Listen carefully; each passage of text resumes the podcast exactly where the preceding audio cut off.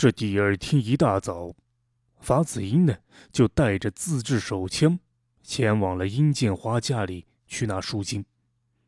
他让劳荣枝啊留在出租房里等他的好消息。三十万啊！一想到这一单大生意，劳荣枝呢就忍不住的亢奋。他坐在客厅的沙发上，看着那时钟啊。是一分一秒的流逝着。可是呢，随着时间是越来越临近正午，劳荣枝的心里呀，涌上了一股不安与焦躁。一直到现在，法子英还没回来，感觉那戴着手套的掌心，被那钢丝啊也勒得生疼了。劳荣枝这时候猛地就回过了神。他发现啊，那原本在他掌心中挣扎的男人早已没了动静。他终于是松开了钢丝，那殷建华的尸体呀，是轰的就倒在了一边，撞在了那铁笼子之上，发出了一股沉闷的声响。劳荣枝他擦去头上的汗水。而身上的裙子呢，早被那汗水给浸透了。有法子英在的时候啊，是用不着他亲自出手的。他嫌脏，也嫌累。可是啊，这不代表他就不敢杀人。在劳荣枝心里呀，那杀人谋财，就像是为吃猪肉杀猪一样理所应当。人性，道德。早在很多年前，就早已消失在了他的世界里。这个看似娇弱的女人，却比那恶魔还要残酷。钟声再一次响起，而这次呢是半点报时。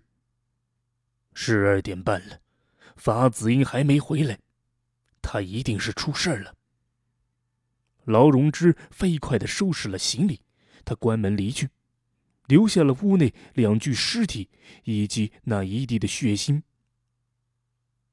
劳荣枝悄然的就坐上了离开合肥的大巴车，他戴上了墨镜与遮阳帽，安安静静的就坐在角落里。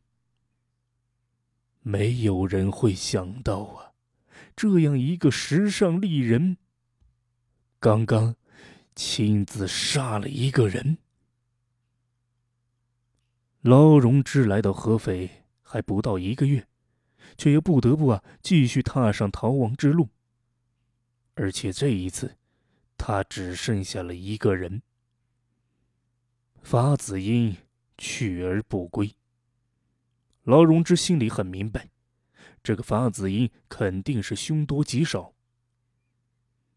这个与他亡命天涯的男人，终于在这合肥折戟了。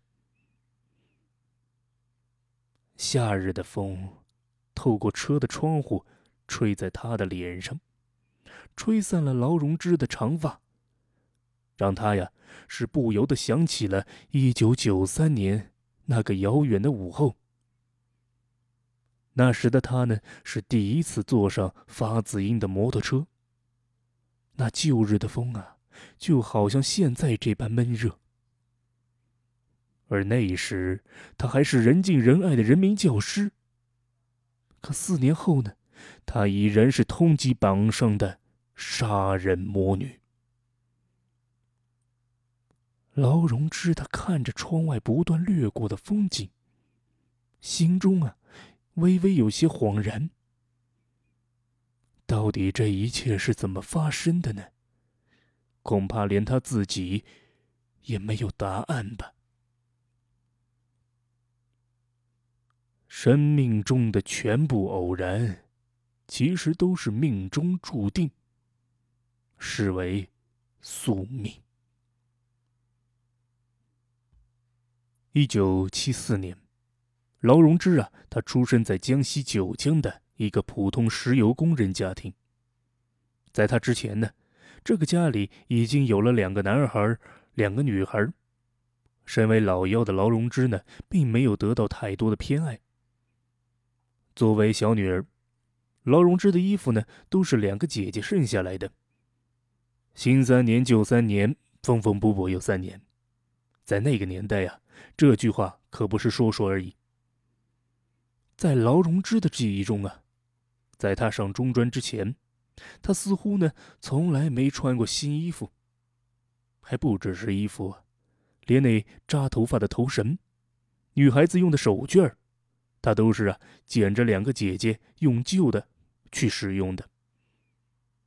可哪个孩子不喜欢新衣服呢？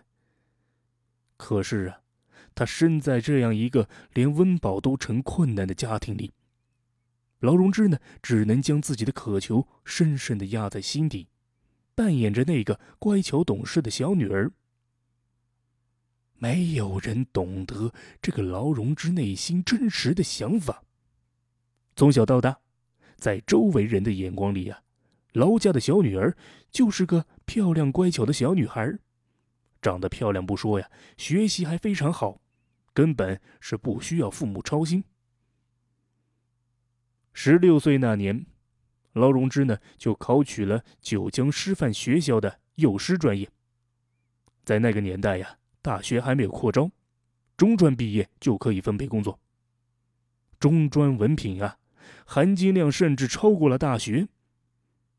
而漂亮又聪明的劳荣枝呢，可以说是当之无愧的学霸校花。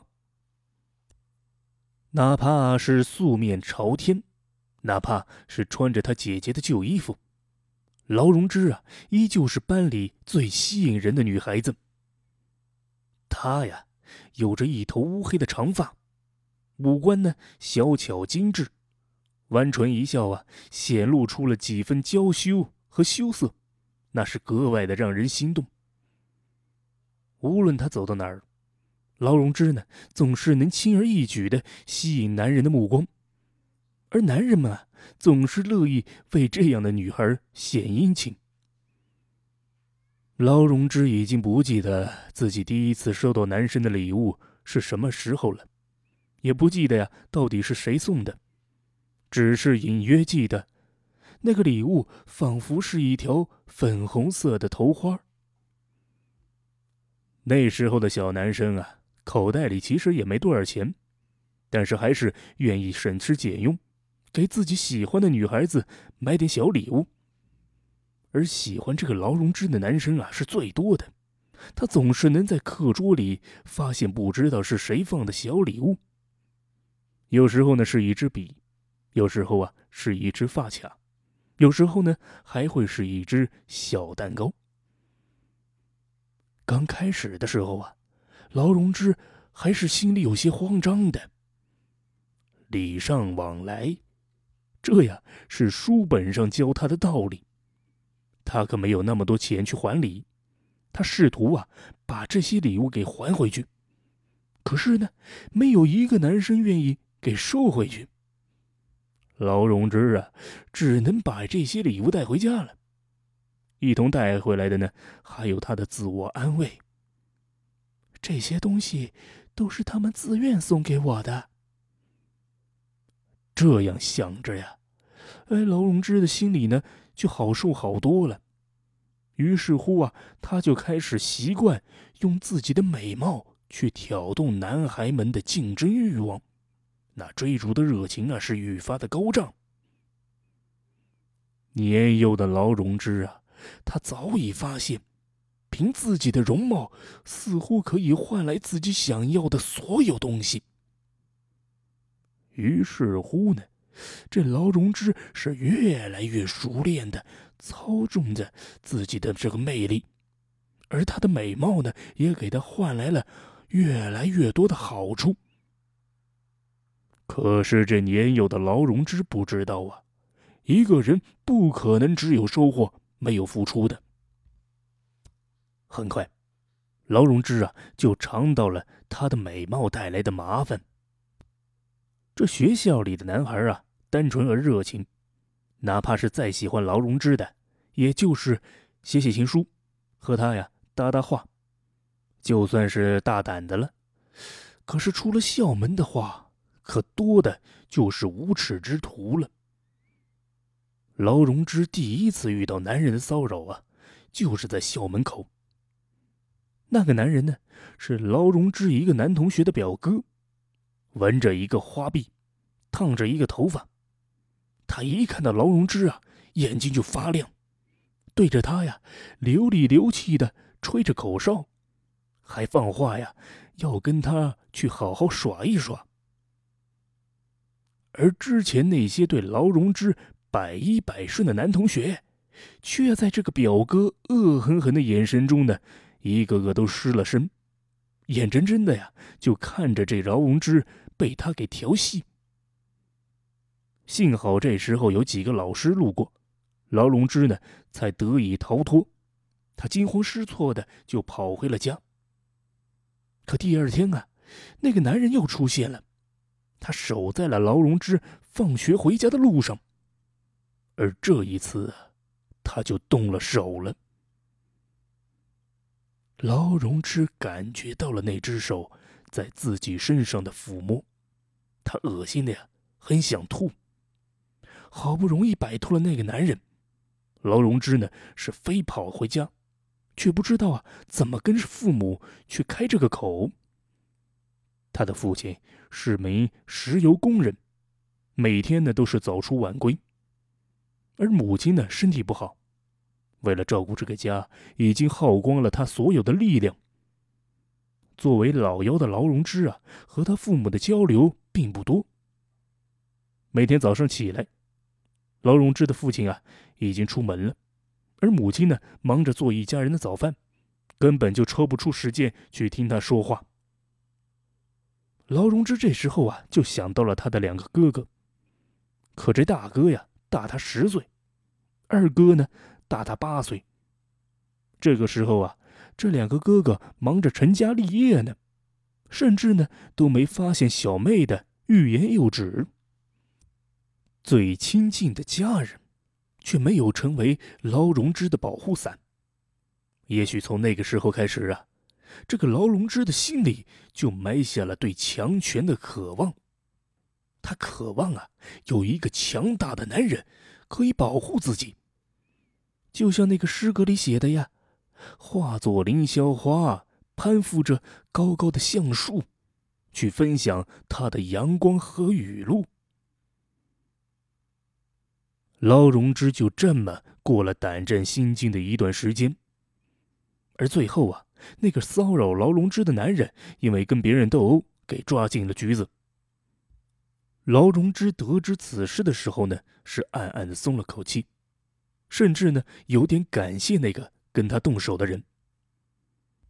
也许也正是在那个时候，以黑镇黑，以强压强的念头。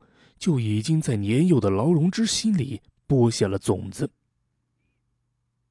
毕业后的劳荣枝呢，被分配到了九江石油分公司子弟学校，做一名啊语文老师。